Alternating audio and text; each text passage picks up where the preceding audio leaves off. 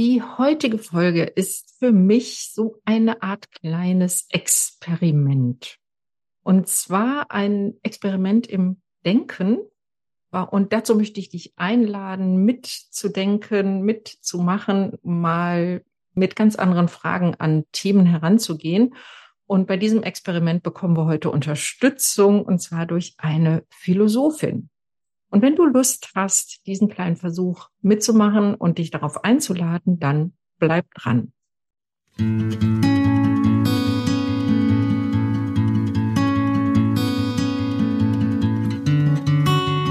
Herzlich willkommen bei Angehört, deinem Podcast, wenn du dein Leben mit einem psychisch erkrankten Menschen teilst, mit Informationen und Impulsen für deine Selbstfürsorge.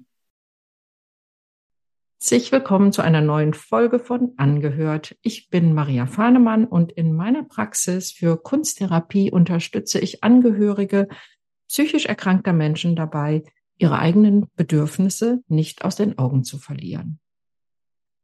Heute habe ich wieder Besuch und ich hatte es ja gerade schon in der Anmoderation gesagt von einer Philosophin. Und zwar freue ich mich ganz besonders heute Stefanie Rieger hier willkommen zu heißen im Podcast. Sie ist Philosophin und hat eine philosophische Praxis in Graz.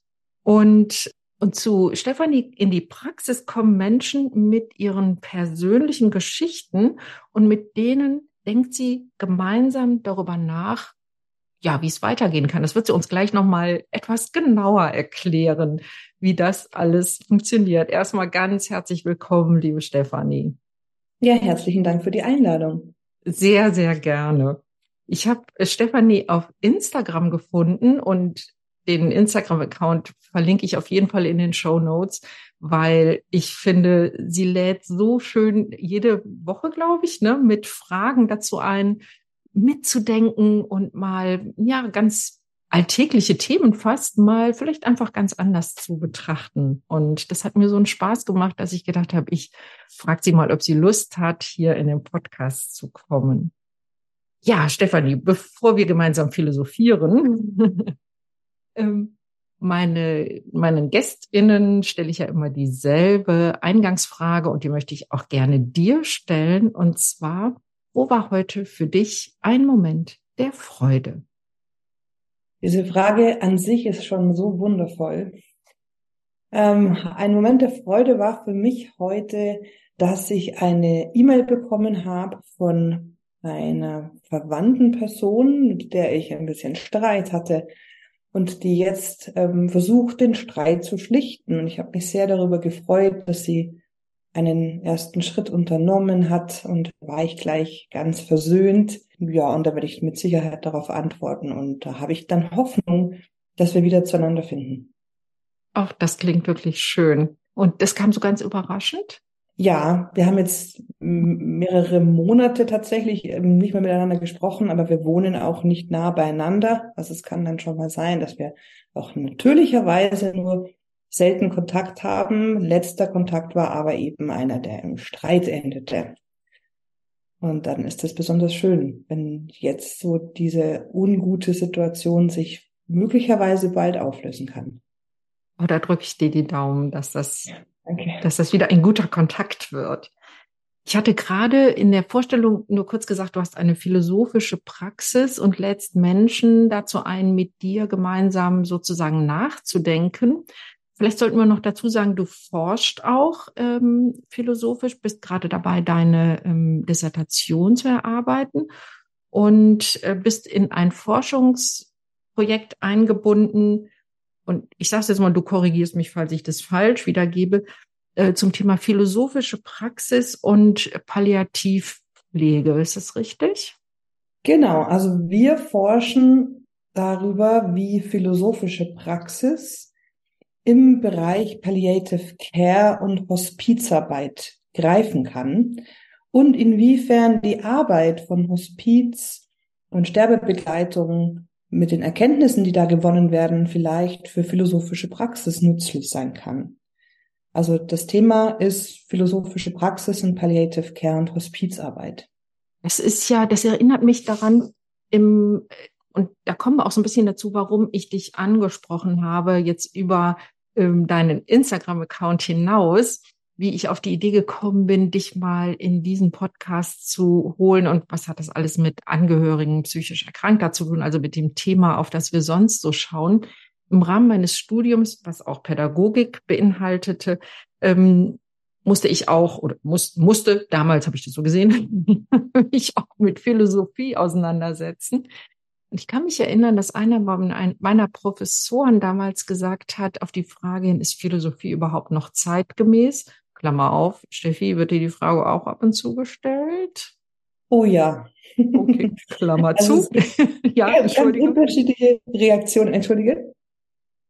Ja, äh, sag ruhig eben zu Ende. Du sagst, oh ja, wird dir auch gestellt. Ja, es gibt ganz unterschiedliche Reaktionen darauf, wenn ich sage, dass ich Philosophin bin.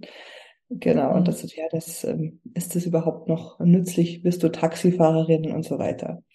Ja, genau. Und dieser Professor hat nämlich eine Antwort gegeben, die mich so überzeugt hat. Er hat gesagt, ähm, wenn es eine Wissenschaft gibt, die sich wirklich mit den großen Themen des Lebens auseinandersetzt, dann ist das die Philosophie. Und dann könnte man eigentlich sagen, was ist zeitgemäßer als genau das? Und so bin ich auch darauf gekommen, ähm, ja, dich einmal einzuladen, weil ich dachte, um diese Lebensthemen geht es bei meinen KlientInnen auch. Und ähm, die Frage, die mich so umtrieb, war, welche Antwort hat die Philosophie, falls es die überhaupt gibt, wahrscheinlich nicht. Genauso wenig wie es die Physik, die Chemie oder ähm, die Geschichtswissenschaft gibt.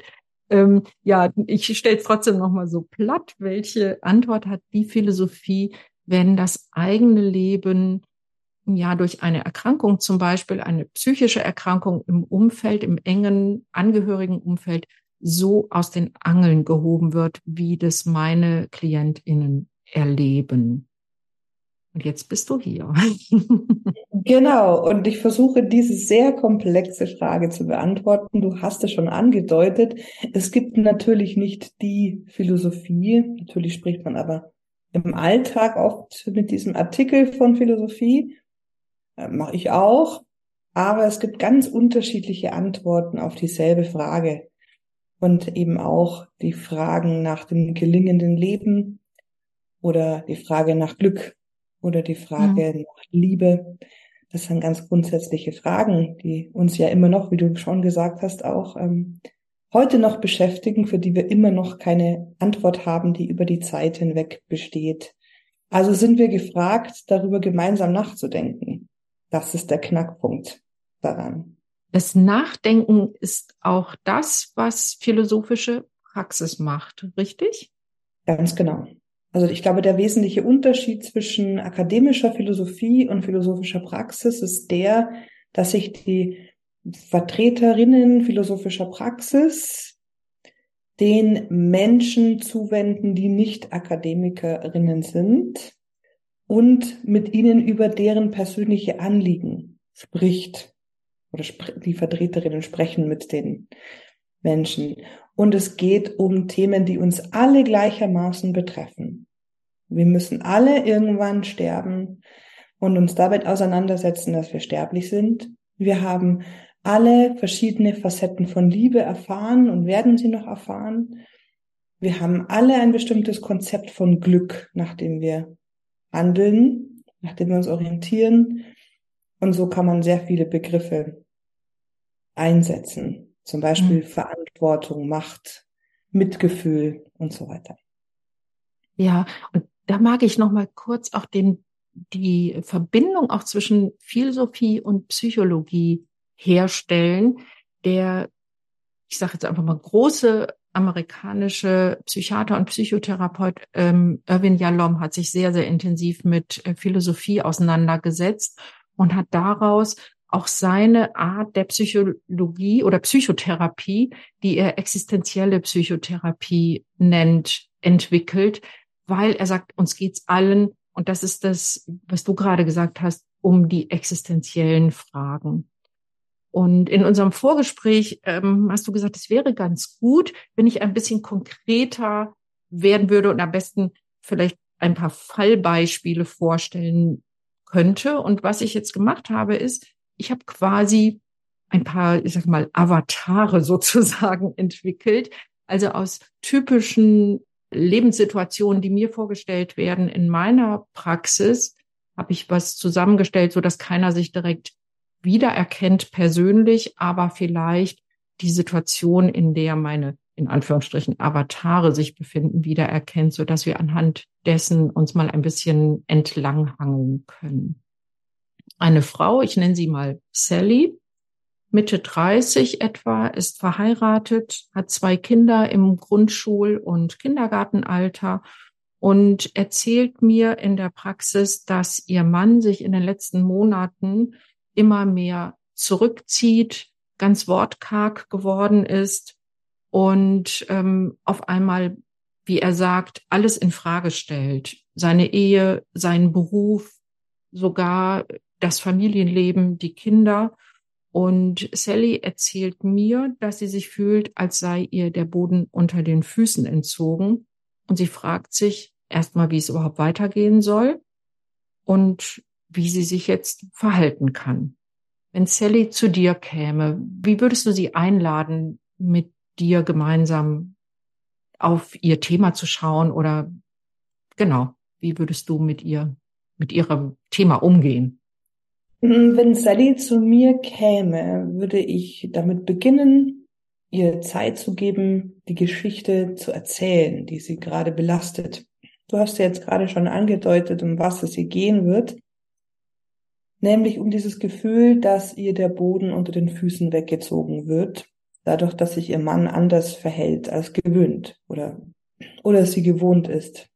Und dann würde ich mit ihr versuchen, gemeinsam herauszufinden, worum es geht. Also, dass wir das auf einen gemeinsamen Nenner bringen können. Wir ringen dann um ein Verständnis von der Sache, von der Geschichte. Es kann also sein, dass ihre Geschichte, das ist ja keine erfundene Geschichte, sondern eine, die tatsächlich gerade passiert, aber diese Erzählung, die, das Anliegen, das sie gerade bringt, ähm, davon handelt, dass etwas nicht mehr in einer Ordnung ist. Und dann könnte ich mit ihr gemeinsam darüber sprechen und philosophieren, was es bedeutet, in Ordnung zu sein, oder was Ordnung bedeutet, dann würden wir mit dem gemeinsamen Gespräch eher dahin kommen, dass wir allgemeingültig sprechen. Also wir wegkommen zunächst von der Geschichte, die sie mitgebracht hat, sondern wir schauen uns die Ordnung oder den Begriff der Ordnung aus einer Perspektive an, als würden wir als zwei Menschen, die das erste Mal in unserem Leben etwas sehen, das betrachten und erkunden es. Es läge eine, ein Stein auf dem Boden, wir kämen beide zu diesem Stein hin, wir würden ihn nicht kennen, wir würden ihn von allen Seiten betrachten und versuchen zu verstehen, was es ist. Und so würden wir beginnen, über Ordnung zu sprechen. Wenn das Thema ein anderes ist, wäre es einfach analog.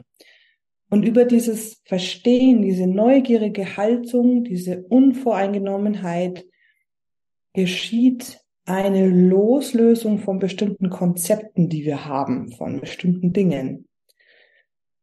Und was ich jetzt interpretiere aus den wenigen Informationen, die ich jetzt habe, ist ja ein fiktiver Fall, würde ich vermuten, dass wir im Gespräch vermutlich, ja, wiederhole mich aber, sicher mal ein bisschen vage dazu denken, was könnte der andere denken. Ähm, vielleicht geht es Sally darum, dass sie schon eine Situation bewertet, schon etwas vorwegnimmt, was sein würde oder sein könnte, dass sie schon bestimmte Szenarien in, ihren, in ihrem Kopf entwickelt, was passieren könnte, wenn der Mann sich nicht mehr so verhält, wie sie es gewöhnt ist, dann kann es ja auch sein, dass er sich entscheidet, sich zu trennen.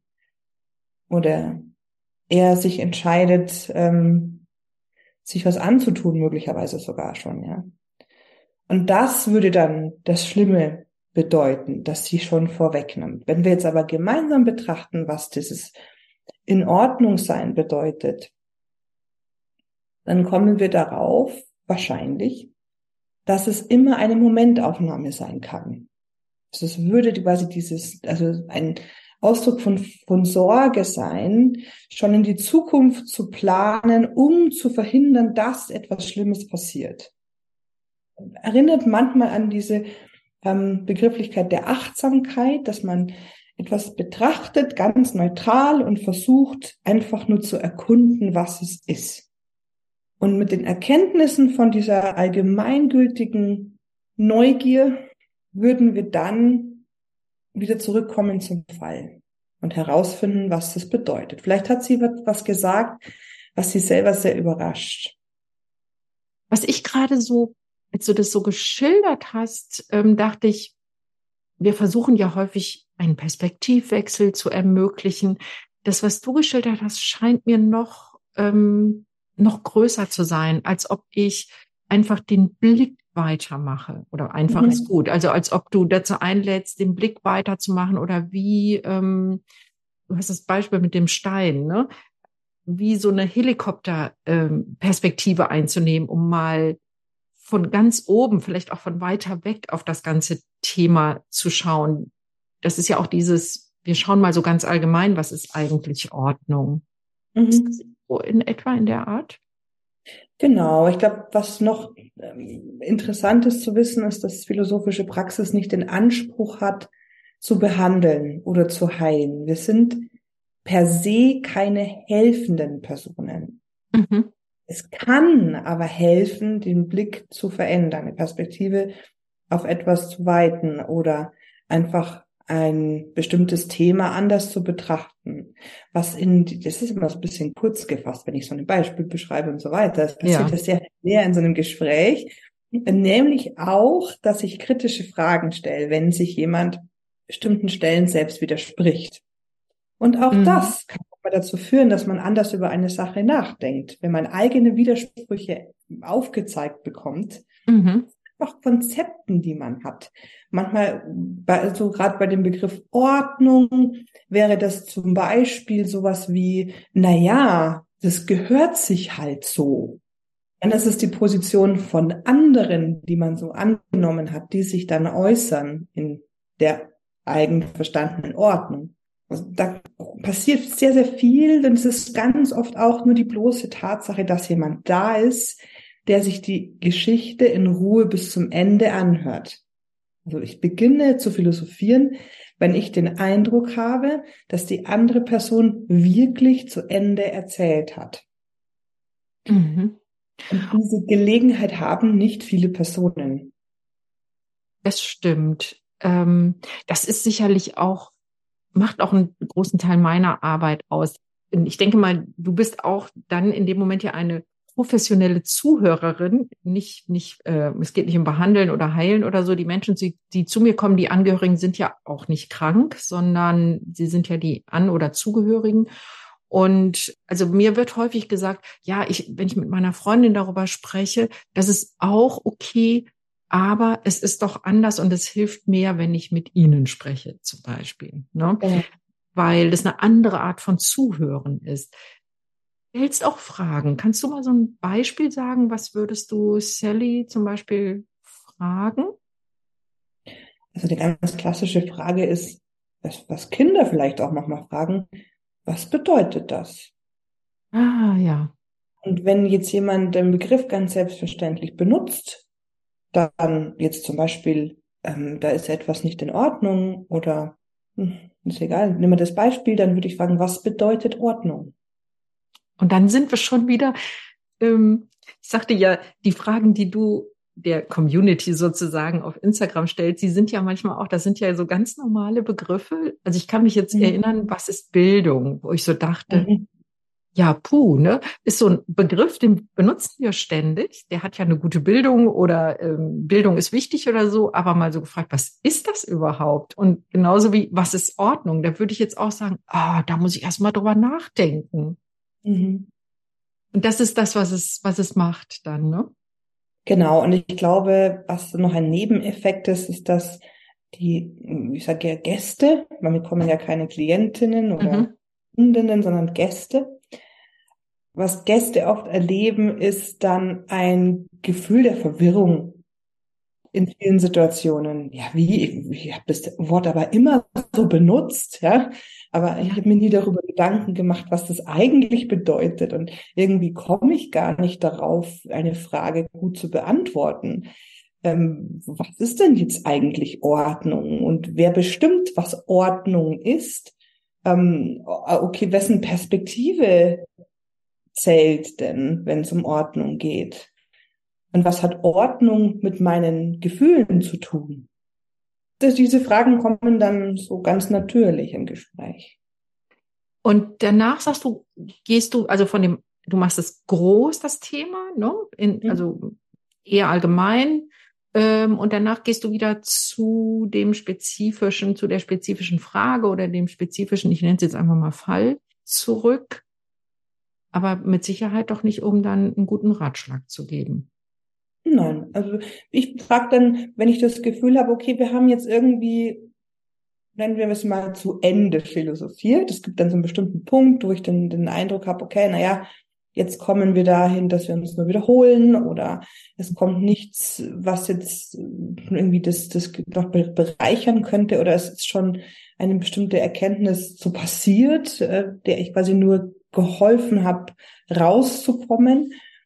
Äh, dann das ist auch ein bisschen eine Frage der Zeit, ähm, komme ich zurück zu dem Ursprung, zur Ursprungsgeschichte und sage, na ja, okay, mal angenommen, Sally hat äh, für sich die Erkenntnis gewonnen, dass ähm, Ordnung ja auch etwas Einengendes sein kann. Oder Ordnung etwas ist, das ein Machtinstrument ist. Zum Beispiel. Mhm.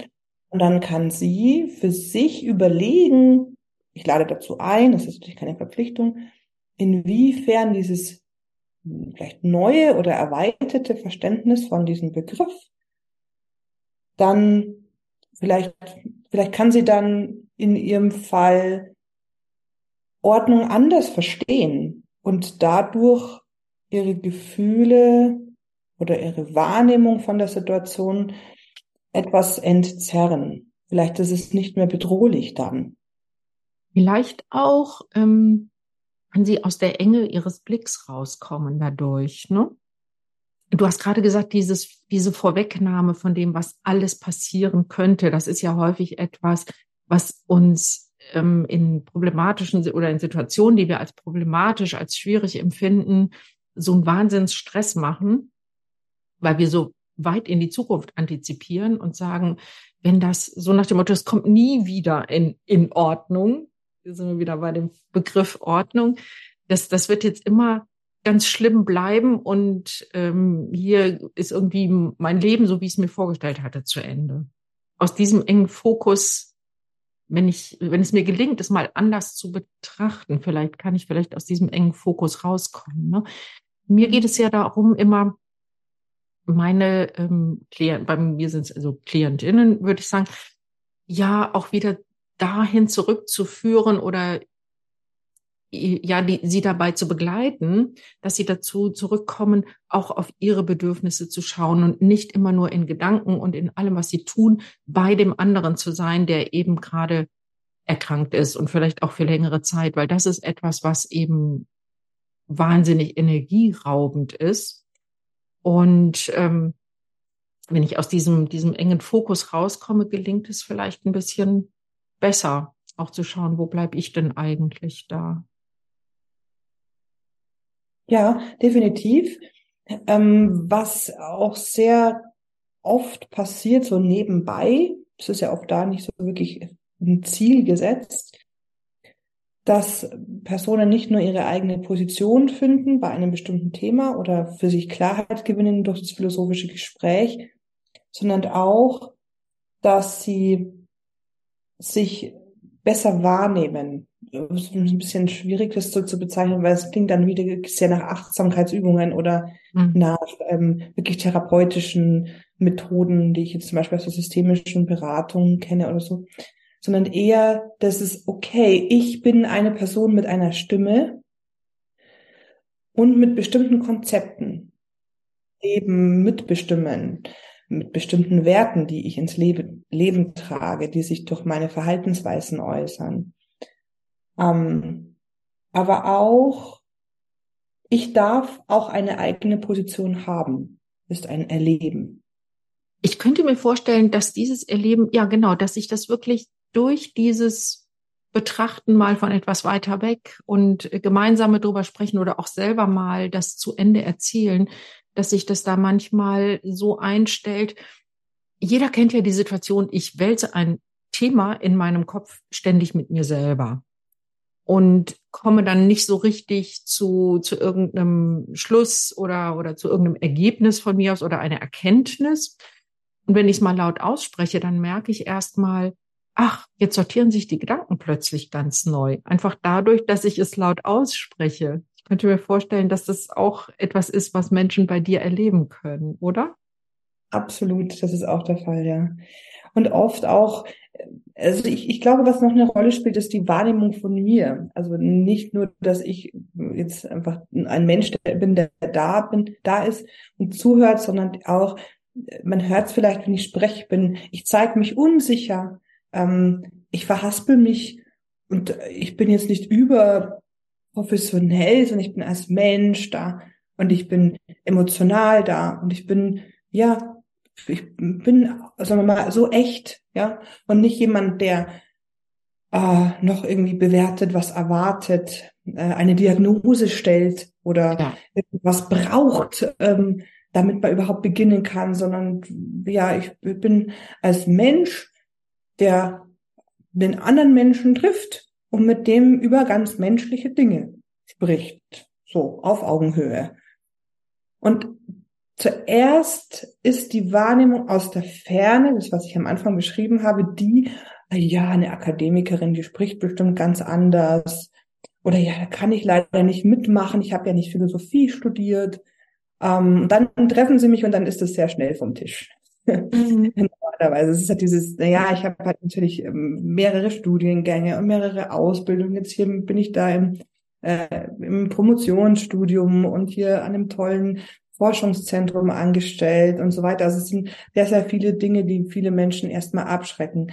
Aber es geht ganz viel um Vertrauen in der Situation und ganz viel darum zu sehen, nein, es ist nicht was, was jetzt ganz schräg ist, was ich mitbringe, was jetzt, oh Mann, ich mich enttarnt und dann bin ich Forschungsobjekt oder so, sondern das sind menschliche Dinge wir schauen uns die einfach an. Das sind, wie ich vorher beschrieben habe, zwei neugierige Wesen, die entdecken.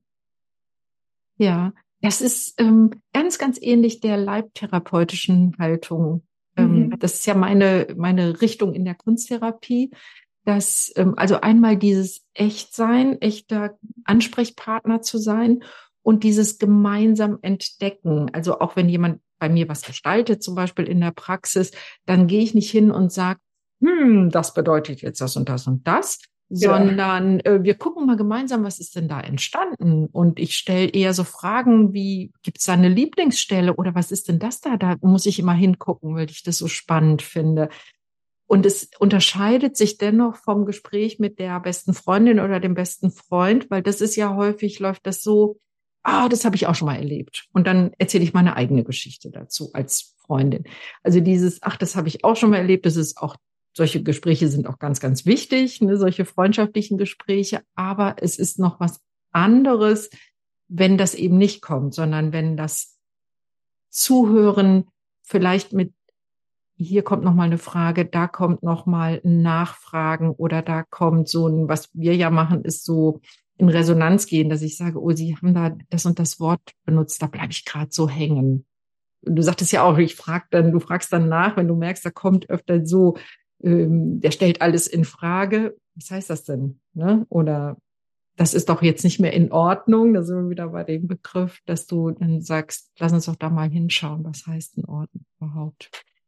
Gibt es also doch eine ganze Menge Parallelen, stelle ich fest.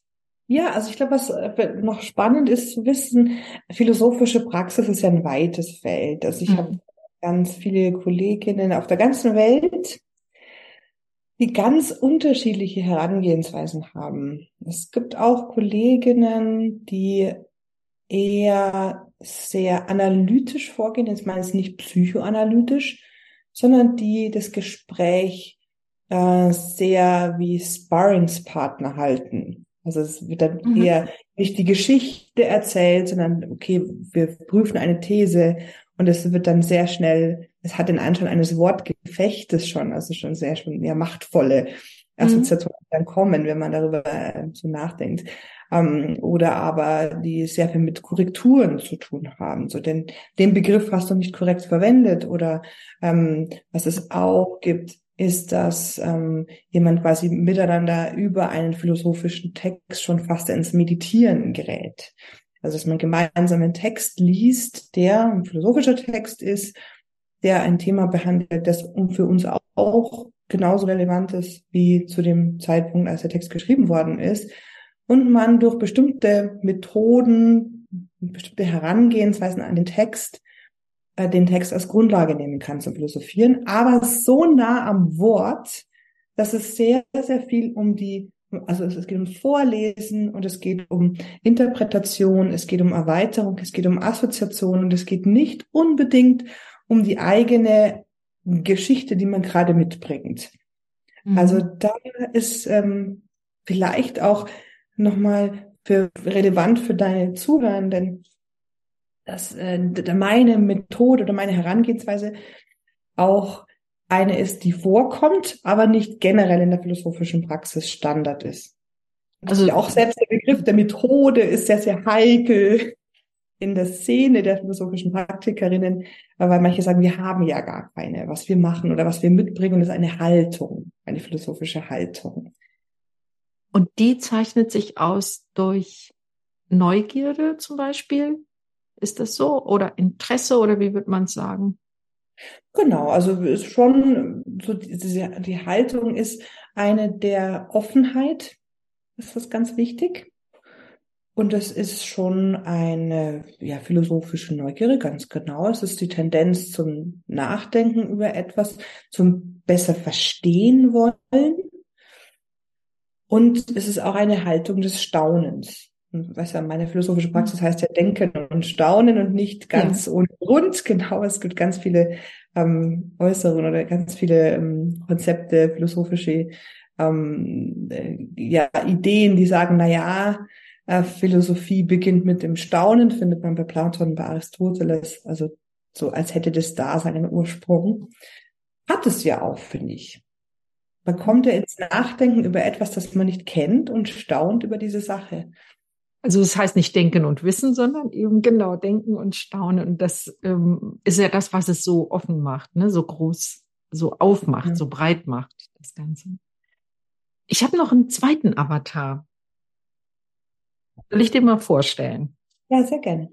Das wäre ein männlicher Avatar. Ich nenne ihn Klaus. Klaus ist äh, Mitte 50, hat mit seiner Frau drei Kinder, die alle drei fast erwachsen sind, also schon so auf dem Sprung nach ähm, zum, also in die eigene, ins eigene Leben, in die eigene Wohnung. Und er beschreibt äh, seine Frau als eine Person, die eigentlich immer schon eher so melancholisch gestimmt war, ähm, eher ein bisschen zurückhaltend, ruhiger oder vielleicht auch, sagt er, naja, vielleicht war da ja schon immer was Depressives. Nun ist es aber so, dass sie seit einigen Wochen ja irgendwie so gar nicht mehr, also morgens kaum noch aus dem Bett kommt, seit drei Wochen auch schon krank geschrieben ist, gar keinen Antrieb mehr hat, sich immer mehr zurückzieht ähm, und auch so eine ja auch selber davon spricht, dass so ihr, ihr Zugang zu ihren Gefühlen, sie fühlt irgendwie gar nichts mehr richtig, weder Freude noch Leid oder sonst was, klagt über ständige Müdigkeit. Und der Hausarzt hat auch ihr eine akute depressive Episode bescheinigt.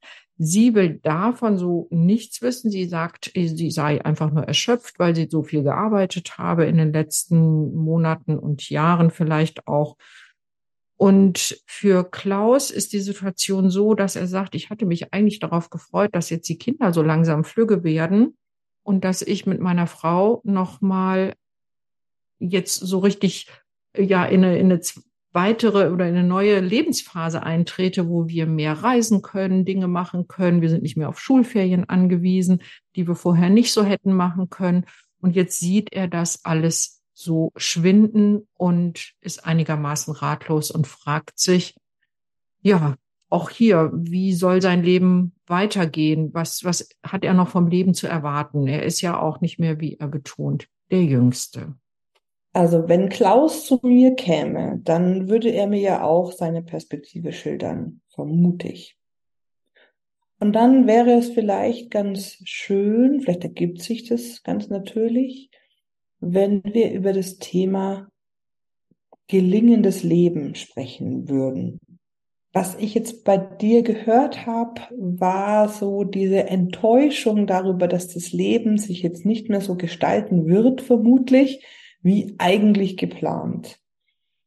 Und jetzt geht es darum zu verstehen, wie könnte es weitergehen? Ist es dann noch das Leben, das sie führen möchte?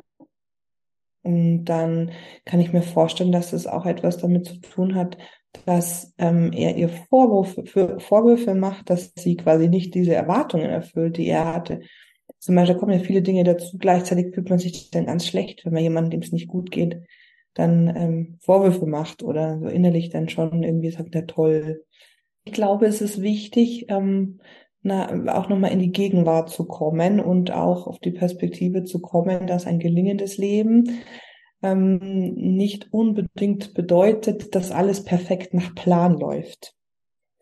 Dass es auch bedeutet, dass man Schicksalsschläge oder bestimmte Situationen, die nicht perfekt sind, integrieren kann in das Leben, das man lebt. Und zwar im Rückblick genauso wie quasi in der Perspektive nach vorne in die Zukunft. Gleichzeitig ist es ganz wichtig, da würde ich wahrscheinlich betonen im Fall von Klaus, dass ich keine Psychotherapeutin bin und dass es nicht darum geht, dass ich ihr helfen kann. Wenn das noch nicht geschehen ist, würde ich wahrscheinlich ihm empfehlen, da dann auch nochmal vielleicht auf professionelle Personen zuzugehen, die psychotherapeutische, medizinische Hilfe bieten können, vielleicht auch eine Selbsthilfegruppe für ihn und so weiter. Also das sind Dinge, die wir nicht lösen können in einer philosophischen Praxis, meiner Meinung nach. Mm, aber ja, er hatte ein Anliegen, warum er zu mir kam. Und dann ist es vielleicht das Verstehen wollen, was Leben bedeutet. Dann mhm. nehme ich an, dass es vielleicht um sowas gehen könnte wie das gelingende Leben das ist ja wirklich richtig existenziell, ne? gelingendes Leben. Wenn ich so sehe, ähm, jetzt aus der Perspektive von Klaus, ich bin Mitte 50, wie viele Jahre habe ich vielleicht noch? Das ist mhm. ja ne, also so eine Lebensphase, in der man merkt, nun, es liegen schon mehr Jahre hinter mir als noch vor mir, wahrscheinlich mit Mitte 50. Mhm. Und ähm, jetzt sehe ich so meine, meine Fälle davon schwimmen sozusagen. Ne? Mhm. Also ich wollte es nochmal bestätigen, was du gesagt ja. hast. Das ist mit dem gelingenden Leben, das ist, glaube ich, da ein ganz wichtiges Thema ist, ne? über das sich nachzudenken lohnt. Und ich glaube, dass es vielleicht für jemanden wie Klaus auch ganz schön wäre, ähm, ein Gruppenangebot wahrzunehmen. Ich habe ja nicht nur Einzelgespräche im Angebot, sondern auch ja philosophische Cafés oder Diskussionsrunden nach einem Film. Es ist manchmal leichter, wenn man so unmittelbar betroffen ist von einer bestimmten Situation, das nicht unbedingt einer Person nochmal erklären zu müssen, aber das Thema aufgreifen zu können auf eine philosophische Weise. Wenn jetzt also in einem philosophischen Café das Thema gelingendes Leben angeboten wird, dann wäre das bestimmt was für Klaus, weil er dann feststellen wird, dass er nicht äh, alles noch erzählen muss, sondern dass es Menschen gibt, die sich die gleiche Frage stellen oder die gleichen Fragen, die in ähnlichen Lebenssituationen sind dass wir uns alle Gedanken machen darüber, was ein gelingendes Leben ist, dass wir verschiedene Antworten darauf finden und dass dieses gemeinsame Philosophieren ja nochmal einen ganz anderen Eindruck hinterlässt bei einem, wenn man ja nicht nur die Perspektive von sich selbst hat und ähm, in meinem Fall der philosophischen Praktikerin, sondern eben auch von anderen wird dieses auf Augenhöhe noch mal deutlicher. Wir kommen zusammen und verhandeln an dem Tisch in einem Café eine bestimmte Frage. Ja, und ähm, was ich gerade so dachte, im, es gibt ja auch Selbsthilfegruppen, die auch sehr, sehr hilfreich sein können. Wenn ich das aber ähm, auch oder wie auch immer in einem solchen philosophischen Café, wir verlinken, das finden wir auch auf deiner ähm, Internetseite, ne, diese Angebote, mhm. die verlinke ich auch in den Shownotes. Ähm, wenn ich da nochmal in so einem Kreis über so ein Thema äh, wie zum Beispiel gelingendes Leben nachdenke, philosophiere, Impulse auch von anderen bekomme, dann ist dieses Gespräch an sich ja eine grundsätzliche Bereicherung. Mhm. Und es geht nicht mehr nur darum, wie komme ich jetzt mit meiner Situation besser klar, ähm, wie kann ich meine Frau davon überzeugen, dass sie sich bitte professionelle Hilfe über den Hausarzt hinaussucht und so weiter. Dann das ist ja dann dieses ähm, klein klein wieder verharren im oder der enge Fokus. Und ähm, vielleicht kann jemand wie Klaus, wenn er sich einer solchen Gruppe anschließt, aus diesen Gesprächen an sich schon eine Lebensbereicherung erfahren. Das ist ganz oft der Fall. Also es wird wirklich, ich müsste jetzt, ich habe jetzt keine Strichliste geführt, aber ich glaube tatsächlich, ich eben kann äh, wagen zu behaupten, dass dieser, dieses Ergebnis äh, bei jedem philosophischen Café geäußert wurde dieses, ah, was war ein besonderes Erlebnis, mit anderen Menschen darüber zu sprechen. Ich hatte zum Beispiel mal einen ähm, philosophischen Film angeschaut im Kino und habe danach dann darüber philosophiert. Und da ging es um Sterben. Und da gibt's ganz wenig Angebote. Und das ist manchmal so erleichternd über auch so Tabuthemen wie Scham oder ähm, ja eben Sterben, Tod und Trauer sind so Tabuthemen leider. Mhm. Mhm. Zu sprechen. Und aber nicht auf eine therapeutische Weise, sondern was bedeutet es ganz allgemeingültig? Ich muss mich nicht auf eine bestimmte Weise outen mit meinen eigenen Erfahrungen, habe aber einen unheimlichen Gewinn ähm, über diese Erkenntnisse, die viele Menschen auch teilen. Ich fühle mich vielleicht auch nicht mehr so alleine damit. Ich stelle ja. fest, der Nachbar hat es auch schon mal gedacht. Ah, die Nachbarin kennt das Gefühl, dass man irgendwie nicht weiß, was der Sinn des Lebens ist. Ja, und vielleicht bekomme ich dadurch auch nochmal, weil ich gerade sagte, diese Gespräche an sich sind eine Bereicherung in sich.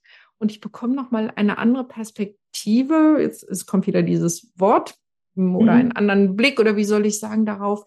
Ähm, was erwarte ich von meinem Leben noch? Ist es wirklich, ich will ganz viele tolle Reisen machen oder habe ich nicht auch ganz viel davon, auf einer anderen Art und Weise, als ich es bisher gewohnt war, Gespräche zu führen und äh, Gedanken zu erörtern? Ganz genau. Und muss ich dann noch die, ähm, weiß ich nicht, Weltreise mit dem Wohnmobil machen, wie das ja so viele Rentner machen, zum Beispiel. Mhm. Ne? Das stimmt, ja. Ja, Mensch, wir sind schon fast wieder mit der Zeit äh, am Ende. Ich könnte stundenlang weiter nachdenken. Du hast mich da jetzt so angesteckt. Das macht richtig Spaß. Und ähm, ja, ich hoffe, liebe Hörerinnen, liebe Hörer, dass euch das dieses Experiment auch ein bisschen ähm, ja angestachelt hat, selber weiterzudenken ja, Stefanie, ich danke dir ganz, ganz herzlich, dass du dir die Zeit hier für uns genommen hast. Ich fand ich das ganz dir. spannend. Und ja, liebe Hörerinnen, liebe Hörer, wenn du Unterstützung haben möchtest in deinem Leben mit einem psychisch erkrankten Menschen, dann kannst du mir gerne eine E-Mail ähm, schicken an kontakt.praxisfahnemann.de, Praxisfahnemann in einem Wort. Oder vielleicht hast du ja Lust, mal mit Stefanie zu philosophieren. Wie gesagt, ich verlinke dir Stefanie da, wo du sie findest. In, auf Instagram äh, kannst du zum Beispiel in den Kommentaren lädt sie immer dazu ein, mal mitzudenken oder eben philosophisches Café oder was sie so anbietet, dir einmal anzuschauen und schau doch einfach mal, was für dich das Richtige ist. Jetzt wünsche ich dir, danke ich dir, dass du bis hierhin zugehört hast und wünsche dir eine gute Zeit mit vielen guten Momenten und sage Tschüss, bis zum nächsten Mal. Tschüss.